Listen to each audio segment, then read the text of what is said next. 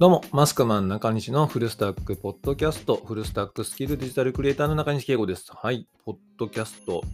12回目です。はい、今日なんですけれども、あの、日中ですね、あの、所用がありまして、あの、表参道から原宿のあたり、あの辺ちょっとうろちょろしてきたんですね。そうしましたらですね、だいぶ、こう、なんていうんですかね、あの、人がたくさんいまして、あの人流、あじゃあ人流って、そういえばコロナ禍以降に新しく、なんか新しい言葉でもないんですかね、なんか頻繁に使うようになりましたけど、まあ、あの人流がですね、だいぶ戻ってきまして、かなりなんかあのたくさんの方がいらっしゃって、あのコロナ禍前のような雰囲気を感じられてですね、あのーまあ、これに関してはなんかね、皆様いろいろご意見あるかとは思うんですけれども、あの個人的にはすごくあのなんだろうな、なんか日常が取り戻されていってるような感覚を覚えて、なんかちょっと嬉しかったですね。もちろんみんなね、あの僕も含めて全員あのマスクはあのして歩いてはいたりとかするんですけれども、それでもこう、やっぱり街にね、こう人がたくさんいて、こう活気がある様子っていうのは、やはりあの街っていうのはこうあるべきだし、あってほしいなというふうになんかこう思いましたね。やっぱりあのコロナ禍ね、直後の、あの、突入直後の、あの人がいない東京ねっていうのはやっぱりちょっとこう、なんというか、やっぱり緊急事態なんだなっていうのを強く感じましたし、ねやっぱりこう、東京ってやっぱりこうね、わちゃわちゃガチャガチャしてほしいじゃないですか。あの、人がいて。で、なんかちょっと嬉しかったですね。あの、特にあの僕みたいな、あの地方出身者、まあ、あの京都生まれなんですけども、地方出身者からにしてみると、東京ってやっぱりなんかね、最初来た時もそうだったんですけど、やっぱ人がね、多いなーっていうね、印象がやっぱりすごく強く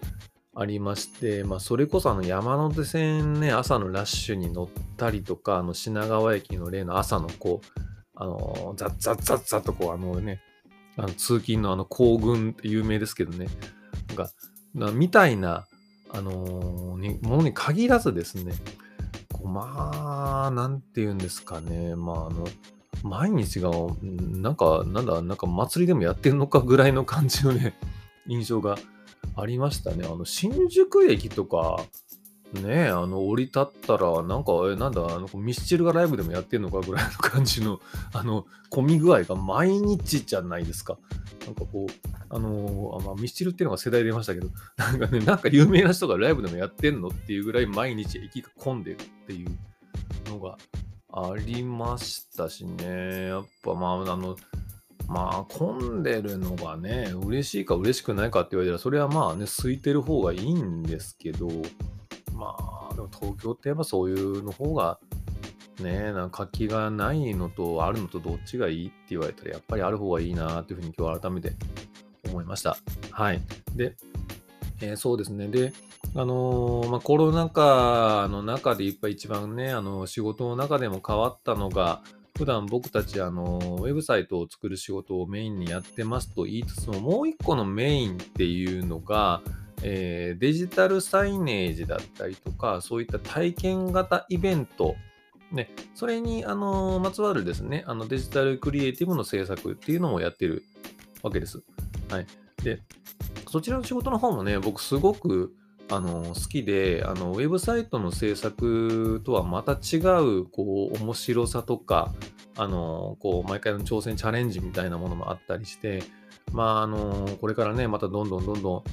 あのやっていって増えていくといいなぁなんていうふうにちょっと思ったりもしてるんですけれども、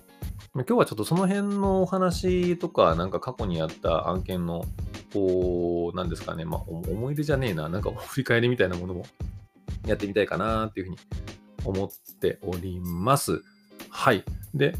まあ、あの、まあ、イベントとは言いましたけど、あの自分にとってのその原体験って言いますと、やはりあの、やっぱ学園祭とかね、あの学生時代に遡って、その辺のこう楽しかった思い出みたいとかになってくるんですかね。僕、学生時代、学園祭のスタッフをずっと、あのー大学生活の間4年間ずっとやってたんですけれども、あのーやっぱ特別なもんですよね。人がこうね、実際にこうわーっとこう自分たちが作った会場だったりとか、催し物にこう集まっていただいて、まあ、あの学生がやってたもやってたもんなんでね、そのプロの方がやられるもんに比べたら、こう、拙いもんだったんだろうなって今でも思うんですけれども、例えばクイズ大会だったりとか、えー、ダンスパーティーだったりとか、まあ、そういったもので、あの目の前で、あの他校の学生さんとかね、地元の方たちが喜んでくれたみたいな、すごく楽しかったですし、今でも自分にとってもすごくいい思い出になってるなっていうのがあるんですけども、こういったあの仕事をしてる人たちってね、なんか、なんだろうな、多かれ少なかれなんですけど、そういったあの学生時代のそういったあの学祭の、そういったあの祭りのね、準備前みたいなものが、なんか楽しくて、で、なんかこういった仕事をやってるみたいなところは、なんかちょっとはなんか皆さん、ちょっとあるんじゃないのかなとは思うんですけれども、やっぱりなんかイベント仕事とか、あのそういったあのね、設営、設置みたいな、あのものがあると、ちょっとやっぱこうね、大変だなと思いつつも、ちょっとやっぱワクワクしますよね。こう、あの誰もいない、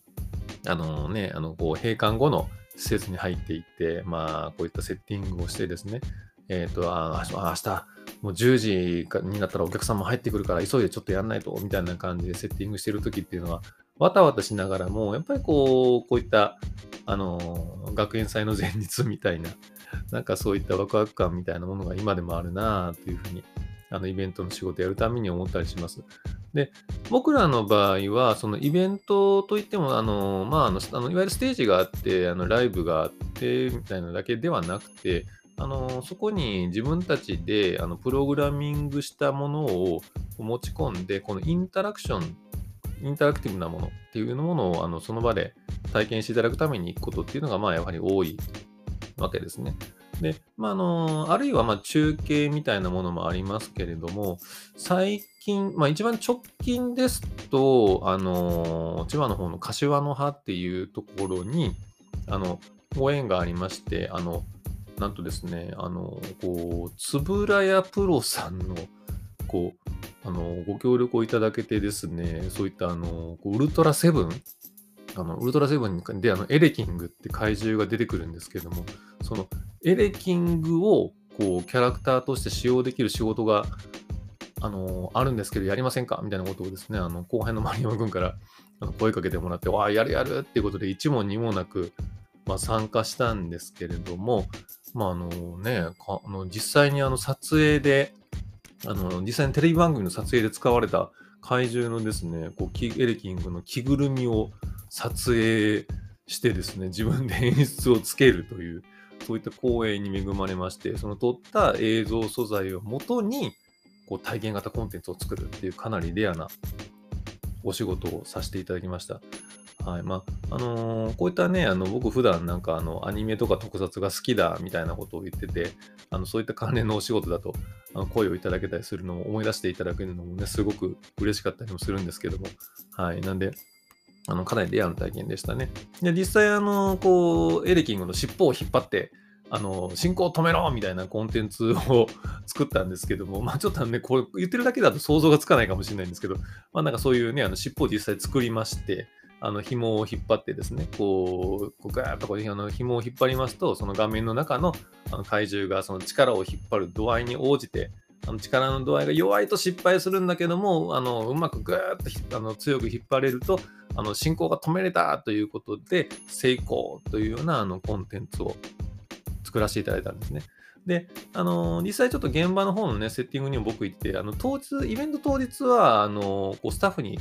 こう任せてたんですけれども、ただまあなんかあの話聞いてどうだったっていうことで結構やっぱりあのハロウィンともね、かぶったっていうことで、あの小さいお子さんとかも多数参加していただいて、あの、イベントでね、他の人がね、こう一生懸命紐を引っ張って怪獣を止めろっていうようなアクションをしてるときに、小さいお子さんが周りでね、頑張れ頑張れ頑張れみたいな感じでね、なんか、あの、応援してくれてたらしくて、あのー、こう、なんか泣きそうでしたみたいな感じの、あの、スタッフからの報告を受けて僕も泣きそうになるみたいな感じのことがありましたね。やっぱり、あの、ウェブサイトも、あの、作るの、あの、ね、もちろん SNS 等での反響も見えたりするので、それも、あの嬉しいんですけれども、実際こうイベントであの目の前であの自分たちがそう作ったそういう体験型のコンテンツゲームだったりそういったものをあのーもう様々なあの年代の方とかが楽しんでたけど本当にねあのあの小さい子たちまで楽しんでくれてたりするのを見るのは本当にこうまた違うというか格別な喜びがありますね。はい、なんかそのさっきみたいなね、のこうあの頑張れみたいなあの、なんていうんですかね、あのこうのあの話すと言いますけど、ね、僕はあの子供、娘がいまして、娘と一緒にね、プリキュアの映画見に行って、あのプリキュアの映画でね、こうライトを振って、あの応援するっていうのは毎回その映画の中であるんですけど、あれで子供たちがあのプリキュアを助けるためにライトを振ってってあの映画の画面の中からこっちにね話しかけてくるんですね。でそれで子供たちが頑張れってライトを振ってるのを見ると毎回泣きそうになっちゃうんですけど、なんかね、みたいな、みたいな？みたいなって言われてもあれかもしれないですけど、そういう、こう、なんかやっぱ人がね、こう、コンテンツに触れて、そういった一生懸命に、こうやってらっしゃったりとか、そういうなんかね、没入して楽しんでらっしゃる様子を見るっていうのは、やっぱりこう一つのこう大きな感動がありますね。だから、あのね、あのこれからもあのいろいろそういったあのコンテンツに、どうしてもね、ウェブサイト作る会社っていうイメージが強いみたいなので、まだまだ。ただ、あのー今後もどんどんやっていきたいなと思うんですけど、ただ実はあのマスクマンという会社を始めて、あの、ほぼなんか一番最初に、あの、あのいただいたお仕事の中で一番最初ぐらいに近かったお仕事っていうのが、まあ、やっぱりデジタルサイネージのお仕事だったんですよね。あのビール工場のあの見学ってあるじゃないですか。あれのあのビール工場の見学ツアーの、あのー最後にですね、こういう記念撮影をするブースを作ってほしいっていうようなあのオーダーがありまして、でそれを、あのーアイディア提案させていただいて、あのー作ったのが実はマスクマンのあの結構一番最初期に近い仕事ですね。あのキリンさんのお仕事でやらせていただいたんですけれども、あのーまあなんかそのね、あの最後、あの、えっと、最後、ビールけん、ビールのあの工場見学ってあるじゃないですか。要するにビールがどうやって作られるかみたいなね、こうガチャンガチャンこう工場でこう実際作られていく様を、あの、いろいろ見学しながら見ることができて、で、最後にまああのビールの試飲ができるわけですね。まあそこでなんか記念撮影をする。なんか装置をということで作ったんですけれども、当時あの発売されたばっかりのあの360度カメラがありまして、その360度カメラをみんなで囲んで、そのカメラに向かって乾杯とやると、パシャッと撮られて、こうみんなのこう笑顔がぐるっと360度で撮られて、あの笑顔の輪ができる一番絞リングっていうのを作らせていただいて、これ、あの結構3年ぐらい稼働してたんじゃないですかね。あの、キリンさんのお仕事だったんですけど、キリンさんのね、本社にも、あのなんかいいねということで置いていただいただいたりしてまして、はい、あの、筐体なんかもね、なんかでっかいビールのこう、あの、あのーこうグラスのね、上にカメラがついたやつを、あのー作った、作らせていただいたんですけど、FRP の、あのやつで。あれもすごく面白かったですね。実際写真が上がってきて、笑顔の輪がね、実際にどんどん上がってくるっていうのを見ててもすごい楽しかったですし。で、その時にもあの作らせていただいたんですけど、イベントってやっぱりなんかあの、まあ、弱点が1個あるとしたら、あのまあ、当然ながらそのイベント会場に来ないと体験が、まあ、あのできないわけですよね。まあ、あと、あとあとその映像とかで撮影をしてアーカイブとして見るみたいなことがやっぱりまあ一般的かなとは思うんですけれども、あの僕らよくあのね、あの、えっと、僕たちのあのチームっていうのが、そういったウェブもイベントもあの同時にこうやれるチームということで、その一番絞リングもそうだったんですけれども、実際工場であの撮った写真っていうのがあのサーバーにアップロードされて、もちろんお客様の許可はいただくんですけどね、あの上げていいですかということで上げていただいたら、その写真がどんどんこう、まあ、ウェブサイトにこう表示されるわけですね。あのこんだけ笑顔の輪がたまりましたみたいな感じでね。で、そうすると、あの実際会場に行かなくても、そういったあのこうあのこういった笑顔の輪がどんどんどんどん広がって楽しそうに飲んでる人の様子っていうのが世界中にこう発信されるわけです。なので、あのイベントをやるとどうしてもそのその時その場所だけみたいな感じになりがちなんですけれども、なんかそういったあの実際にね、ウェブ上での広がりみたいな仕組みを含めて、あの、作ることができると、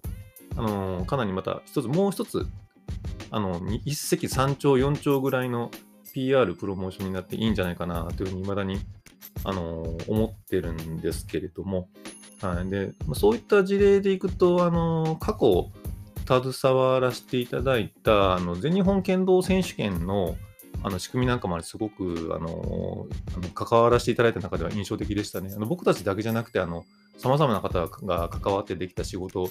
だったんですけれども、あのえ武道館で行われる大会のその勝敗の様子っていうのを、あのその時にあの試合会場にいるあの学生アルバイトの方がタブレットでまあ試合が終わるたんびに入力するわけですね。まあ、そしてこう入力するとその場で即座にあの会場にあるモニターの方に掲出されると。で、もちろんその会場にいる人たちもあの勝敗、あのトーナメント表の更新みたいなものがリアルタイムで見れるんだけれども、それのもうデータベースっていうのがあのウェブ上にあるので、それを遠隔地にいる方もあの公式サイトの方を眺めていると、トーナメント表がリアルタイムで更新されて、こう雰囲気があのすぐに味わうことができるみたいなものあのやらせていただきました。で、実際そうすると、じゃあなんか会場に人がいな行かなくなるんじゃないのみたいな話もあったんですけど、それが意外や意外、やっぱりこう会場の熱気が伝わる仕組みをこうたくさんいろいろ仕掛けを用意することで、逆に会場への来場者があの次の年からまた増えたみたいな話もあったりしまして、で、最近だとね、まあ、一般的ですもんね、あのライブをこうやりつつ、まあ、コロナ禍の影響も大きいこと思うんですけれども、あのー、まあ、配信も同時にやると。まあ、そうすることによってあの配信を見たファンがまた会場にこう足にこう運びたくなるみたいな。でもちろんそのなんかね、そういったあのー、いろんなことをあのコールされて、今回は配信だけにしようみたいなチョイス、選択の幅も増えるみたいな、こう、相乗効果もあったりしますよね。だかそういった、あのー、こう、なんでしょう、あの、イベントを行うときに、その場所だけに閉じ込めておくのではなくて、そういったあのこう広がりを、より広がりを持たせるやり方みたいなものも、今はもう昔に比べてもたくさん出てきて、またさらにいろんなアイディアがこう作れるんじゃないかなっていうふうに思ってます。だからあの今、そうですね、街にこう活気を取り戻したいなっていうのがすごくありますし、こういったあのね、あのお客様の笑顔があの見れるような仕事をいろいろやりたいなっていうふうに本当思ってます。これあの、もし聞いていただいている方で、なんかそういった仕事やりたいなとか、あの一緒にあのやってみたいとか、ちょっと相談してみたいことがあるみたいなことがありましたら、もうぜひぜひお声がけいただければと思います。いつでも長谷さんじます。はい。結局最後宣伝になるっていうね。でも、まあ、本当にやりたいんですよね。本当やりたいんですよね。なんかこう、いろいろね、なんか東京だけじゃなくて、それこそ、あのね、地元関西の方とかでもやってみたいなと思いますし、いろんなとこで、こう、日本盛り上げていきたいですよね。うーん、なんか、ね、やっぱ元気がないのはね、やっぱり良くないですからね。街がね、なんかこう、あの今日もそのね、原宿、青山ね、あたり歩いてきたって言いましたけど、やっぱりあの、こう、あの、フォーレントみたいなね、こう、ガラス倍で向こうに何もないみたいな空間があの、原宿の駅前でこんな貸し出しの店舗あるぞみたいなところがあるわけですよ。やっぱ、ああいうのはやっぱ寂しいですからね。はい、なんか盛り上げていきたい、街を盛り上げていきたいなという思いは、すごくあります。はい、あの、志を同じくする皆様、ぜひぜひ、声掛けを、でも僕らが僕らからの何かアイデアを、あの、どんどん考えていきたいと思っております。はい。ということで、あの、今日のポッドキャスト、えー、今日はこのぐらいで、また次回、あの、えー、更新ですね。あの、大体、ポッドキャストの方、まあそうですね、あの、前、ほぼ毎日更新みたいな感じで考えてるんですけど、まあ、そうですね、まあ、あの、毎日か、それか、まあ、2日に1回ぐらい、あの、更新できたらいいな、っていうふうに、あの、思ってます。で、まあ、その時々でね、ネタはまたいろいろあのあるかなとは思うんですけれども、あのー、皆様お付き合いいただけますと嬉しく思っております。はい。それでは今日のポッドキャスト、えー、これまでになります。ではまた次回、えー、マスクマン中西のフルスタックポッドキャスト、フルスタックスキルデジタルクリエイターの中西圭吾でした。